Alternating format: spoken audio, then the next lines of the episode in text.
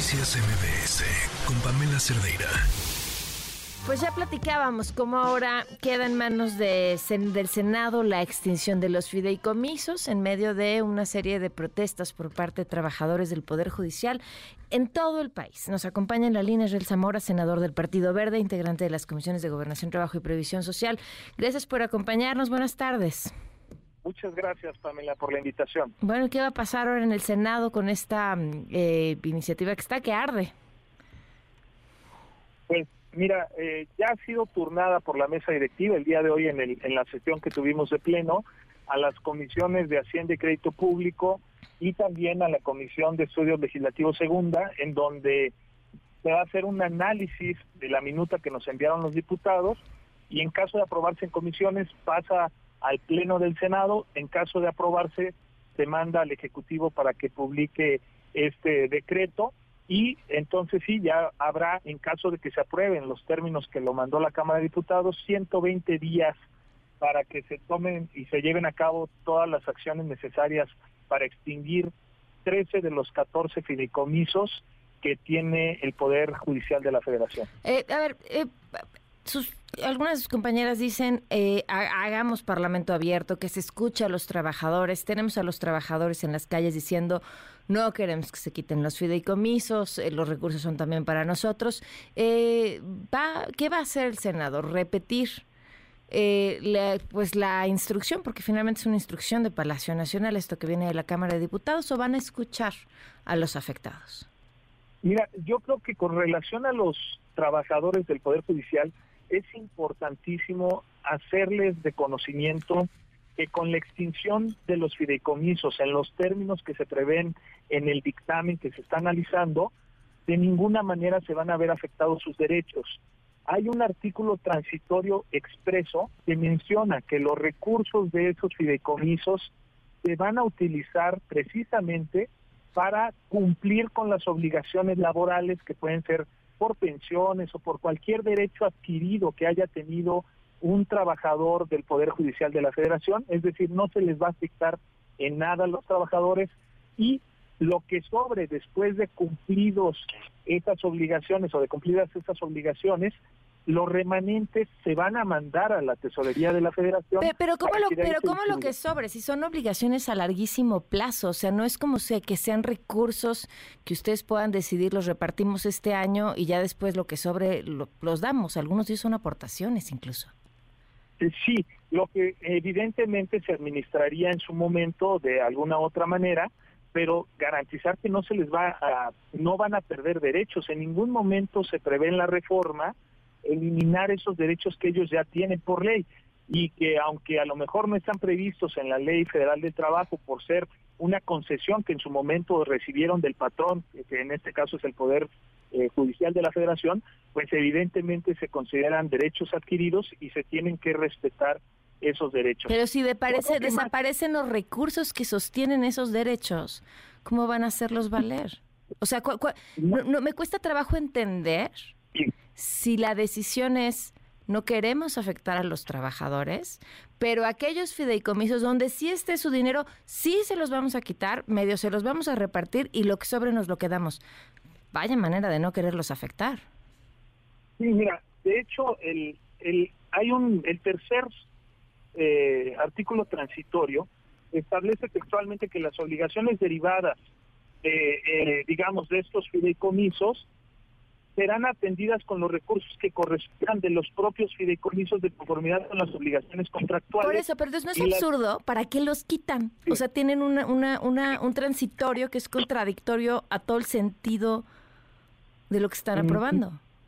No, es que más bien lo que se busca es que ya no sea la figura del fideicomiso a través de la cual se cumplan esas obligaciones, porque lo que hemos detectado, incluso la Auditoría Superior de la Federación hizo observaciones que la propia el propio Poder Judicial eh, también consideró fue que se utilizaban de manera poco transparente los recursos que se iban ahí. ¿Qué recursos se iban ahí? Creo que si analizamos los recursos que se van, vamos a entender por qué es necesario extinguir estos fideicomisos.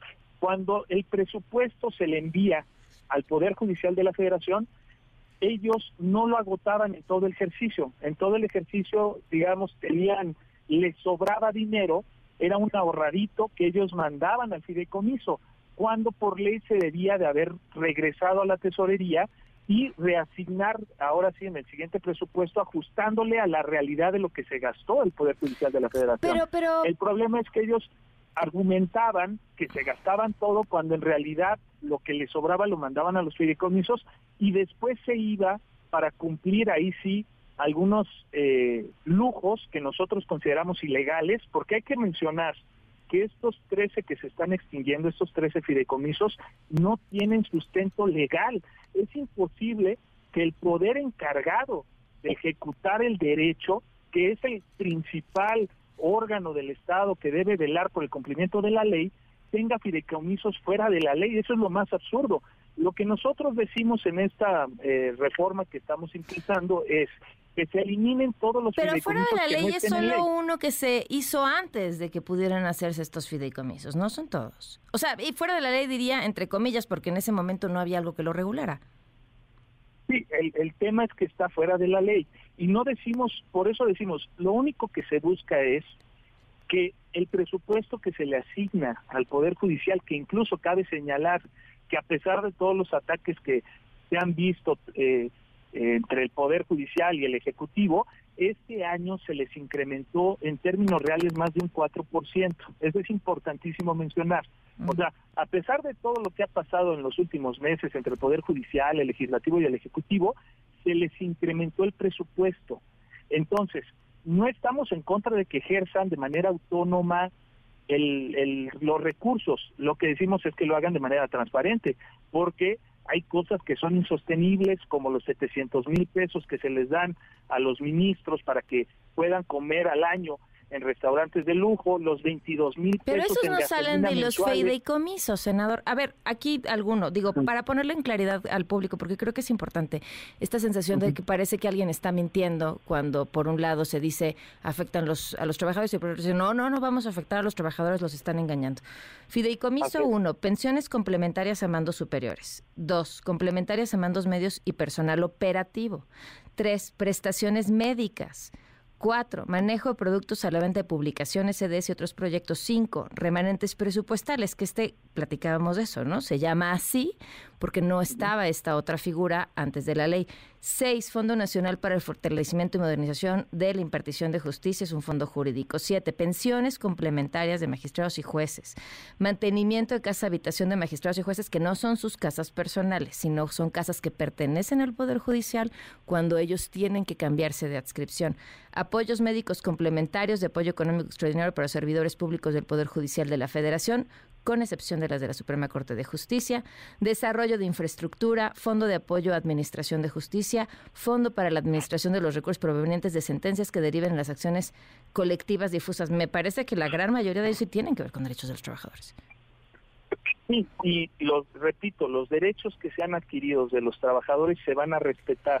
Lo único es que se va a manejar otro instrumento que es más transparente a través del presupuesto para que se puedan cumplir con esas obligaciones. ¿Cómo se llama ese no otro sea- instrumento? Pues va a ser a través del presupuesto que se le asigne de manera directa al Poder Judicial de la Federación. Pero entonces depende de la buena voluntad del legislativo. No, no, no, porque decimos que precisamente el presupuesto de, de este año se les incrementó. Ahora, hay lo que nosotros consideramos que es absurdo también es que por un lado la Supre- eh, perdón, el Poder Judicial de la Federación demande mayor presupuesto cuando no se acaba en el presupuesto anual y lo mandan a este tipo de fideicomisos en donde debemos ser contundentes en decir que son poco transparentes. Lo único que se busca es que haya mayor transparencia y que se aplique la austeridad que consideramos no se ha aplicado todavía. Ahorita nosotros veíamos, por ejemplo, si me lo permites. Pamela, cuando llegamos nosotros en el Poder Legislativo, lo primero que hicimos fue aplicar los criterios de austeridad, porque no se vale que los funcionarios públicos vivamos en una realidad distinta a la que vive el ciudadano promedio en nuestro país. Había, por ejemplo, un Pero, los- pero para ¿qué los dices senadores. el legislativo no vive en una austeridad? O sea, Pero mira, se- o sea, es- pero, pero, a ver, pero, pero- pero no es, sí. creo que eso está bien, o sea, eso es parte de, de- de un, de un- tema de campaña o un discurso político y está bien es muy válido. Este, mi, mi comentario aquí es, eh, hacia los trabajadores, o sea, están allá afuera, están diciendo no estamos de acuerdo y la respuesta del Senado, como fue la de diputados, fue no los vamos a escuchar. No, la respuesta es que les garantiza el cumplimiento de sus obligaciones, perdón, de sus derechos laborales. Eso es lo que nosotros vamos a garantizar.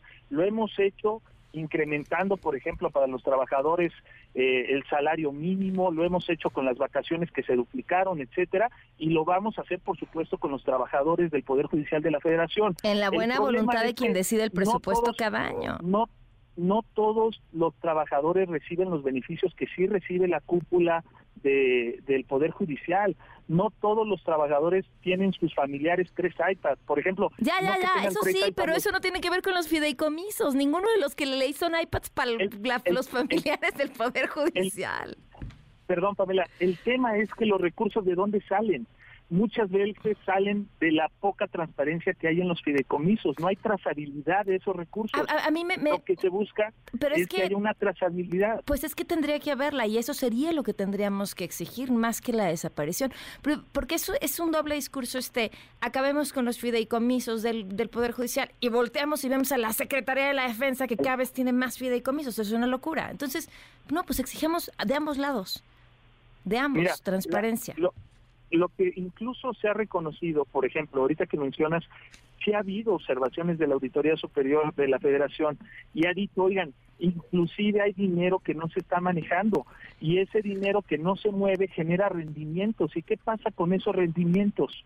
¿Por qué esos rendimientos no tienen el trato que tienen los rendimientos, los rendimientos de cualquier otra entidad u órgano del poder, eh, de los otros poderes? ¿Qué trato tienen los rendimientos de otros poderes?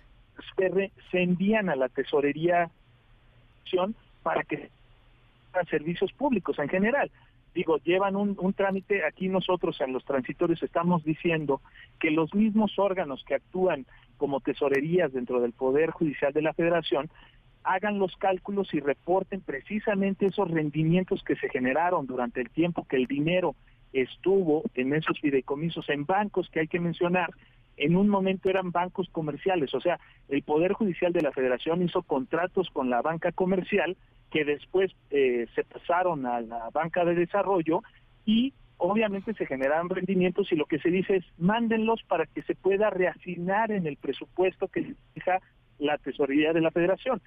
Entonces, nosotros creemos, en resumen, Pamela, que esta reforma va a beneficiar a los mexicanos en tanto los recursos que se asignan al Poder Judicial de la Federación van a poder manejarse con mayor transparencia. Pero no van a recibir a los trabajadores y no los van a escuchar. Por supuesto que nosotros escuchamos eh, a todas las, las personas siempre que tienen un acercamiento, cuando consideramos que sus derechos pueden ser vulnerados, pero en este caso estamos precisamente garantizando que los recursos hay un artículo transitorio que es muy expreso en el, en el sentido de señalar que los derechos adquiridos, específicamente refiriéndose en este caso a las pensiones y a todos los demás derechos que tienen en general los trabajadores del Poder Judicial de la Federación, se van a respetar y se van a cumplir con los mismos recursos. ¿Quién va a hacer ese cálculo? Pues lo va a hacer las mismas autoridades del Poder Judicial de la Federación. Ahí no va a intervenir ni el Ejecutivo ni el Legislativo.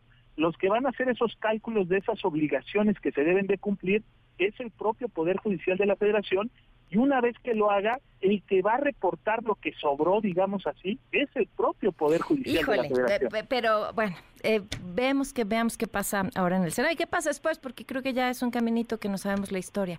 El asunto, curiosamente, y es altamente probable, terminará en manos del propio Poder Judicial para una definición final. Muchísimas gracias, eh, senador, por habernos tomado la llamada. Gracias a ti, Pamela, por la oportunidad. Gracias, Israel Zamora, senador por el Partido Verde. Noticias MBS con Pamela Cerdeira.